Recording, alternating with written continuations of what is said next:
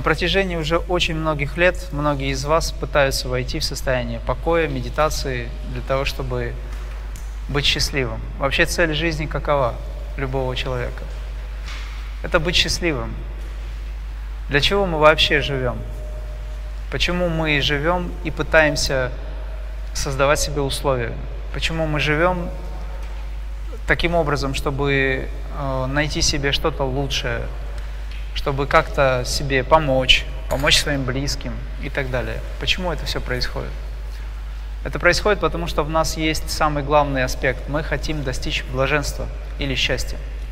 То есть речь идет о том, что это чувство радости, неприходящее чувство радости, блаженства и счастья, оно присутствует.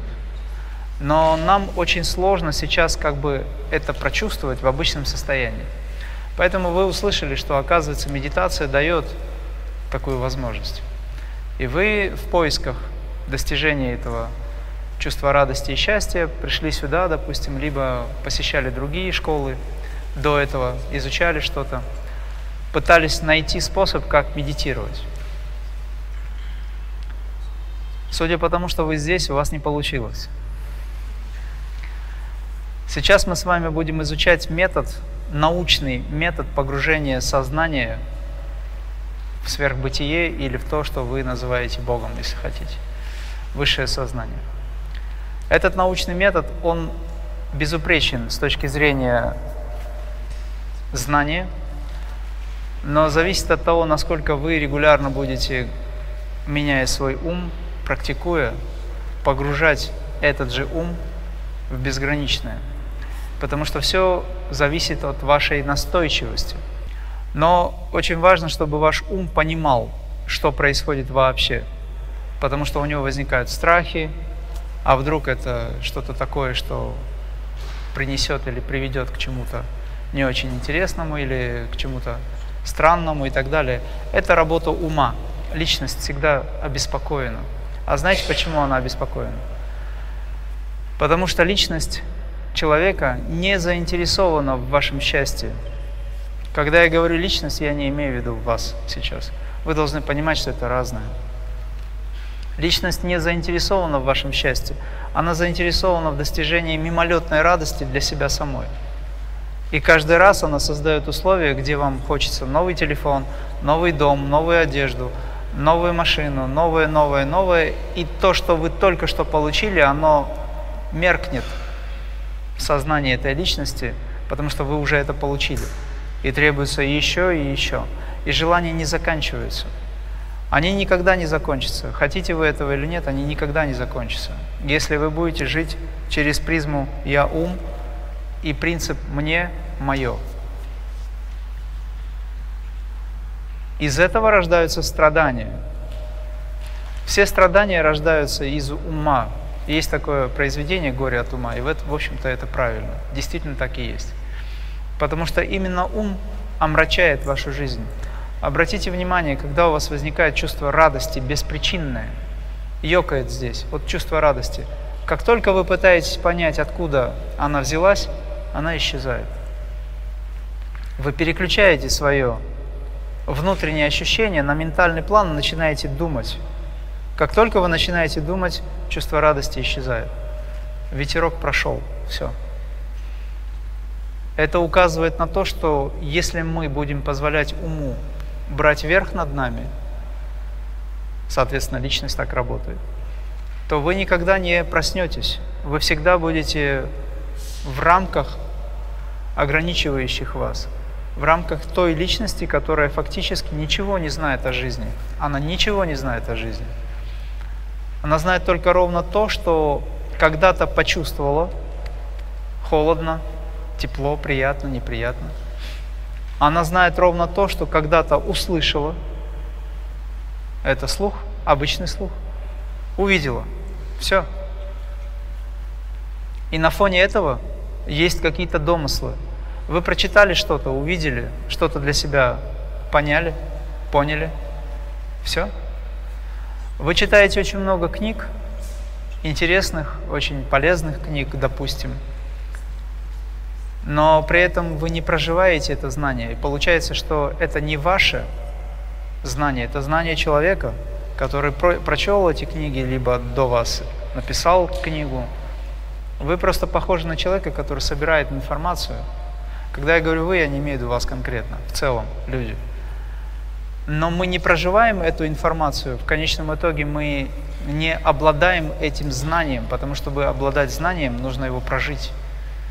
Если это знание становится вашим достоянием, то есть вы проживаете его, тогда вы становитесь мудрым человеком, и вы можете сказать, что вы человек жизни. Поэтому есть очень важная формула, которую я вам предлагаю.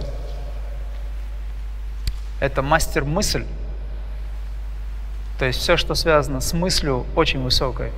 Мастер слова, потому что слово – это уже изреченная мысль в пространстве, оно несет вибрации. За вашим словом следует карма, событие. Мастер дела. Дело – это ваше действие. С этого момента, если вы хотите взять под контроль вашу жизнь, старайтесь быть мастером на уровне вашей мысли, вашего слова, потому что любое слово меняет пространство. Это энергия, еще раз говорю. И совершает действия, совершайте их так, как если бы вы были мастером совокупности мысли и слова. Слово – это знание.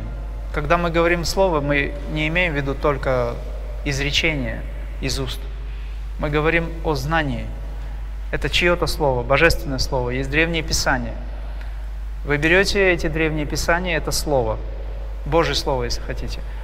И вы фактически на уровне мысли становитесь мастером. Почему? Потому что вы анализируете, вы осмысляете в вашем действии. И тогда карма меняется. Она становится чистой, она становится более справедливой по отношению к личности, скажем так. Потому что личность всегда хочет, она хочет быть свободной, но на том уровне, на котором она это воспринимает. А вы сами пришли сюда для того, чтобы получить освобождение. Это единственная цель, для чего вы пришли. Но это освобождение возможно только тогда, когда вы реализуете свою жизнь в действии и воссоедините высочайший интеллект с вашим сердцем. Когда я говорю о сердце, я имею в виду ту божественную суть, которая внутри вас, тот высочайший уровень или атман, Агнец его еще называют. Видите, я привожу термины, они, казалось бы, похожи на религиозные, но они ничего не имеют общего с той религией, о которой вообще здесь все знают. Потому что это совершенно разные. Религиозный путь и духовный путь – это разные уровни. Мы практикуем крия как духовное практикование. Существует несколько типов сознания человеков, вот прямо среди нас, людей, живут несколько типов сознания. Это первый уровень, обычный человек. Он, если и обращается к Высшему, то только для того, чтобы что-то получить для себя. И тут же забывает о нем, когда получает. Второй уровень сознания – это человек, который действительно хочет стать богатым, может быть, успешным, но при этом он, обращаясь к Высшему, не думает о более духовных планах. Он фактически хочет наслаждаться в материальной природе. Творец ему дает такую возможность. Но страдание на этом не заканчивается. Третий уровень человеков, сознания человеков, это религиозный. Когда человек говорит о том, что я понимаю, что страдания все не заканчиваются, я понимаю, что богатство, оно не приносит счастья, поэтому я стремлюсь к единству с Богом, я молюсь Ему и надеюсь на то, что Он меня будет сопровождать по жизни, и у меня все будет хорошо. Ну, то есть это страх, который вызывает в человеке необходимость молитвы. Это религиозный принцип человека. И есть четвертый путь, четвертый уровень сознания – это человек осознанный, или идущий по пути осознанности. Неважно, сейчас она у вас есть, высокая или нет, вы уже на этом уровне. Это духовное существование, духовная практика, которая позволяет человеку сократить дистанцию между Творцом или Высшим Я и самим собой, то есть вами. Поэтому мы совершаем действия, которые я называю крия в этом направлении. И вся ваша жизнь, по сути, выстроена из этих действий, состоит. Она выстроена таким образом, чтобы эти действия в итоге привели вас к тому, к чему вы идете, к тому, к чему вы хотите. Но при этом страдания не заканчиваются, если вы совершаете действия неосознанно. Страдания не заканчиваются, если вы совершаете действия в направлении разрушения вашей природы. Совершаете действия, которые приводят к неблагостным результатам, потому что причинно-следственная связь, она существует. Закон кармы, он работает. Знаете вы об этом или нет, он неумолимо жесток по отношению к человеку, который совершает действия, разрушая ту основу или тот миропорядок, который, в общем-то, существует здесь. Каждый человек – это Вселенная. Внутри нас есть огромное количество выражений этой жизни, огромное количество энергии. Эта Вселенная находится внутри большой Вселенной. Мы называем это нашей жизнью, но на самом деле это тело жизни. И тело жизни страдает, так же, как и это тело страдает, потому что они связаны. Вы этим телом чувствуете холод, жару, голод, страдания, боль и так далее. Вы этим телом чувствуете. Более тонким телом вы чувствуете душевные страдания, переживания, астральное тело, но оно ваше тело.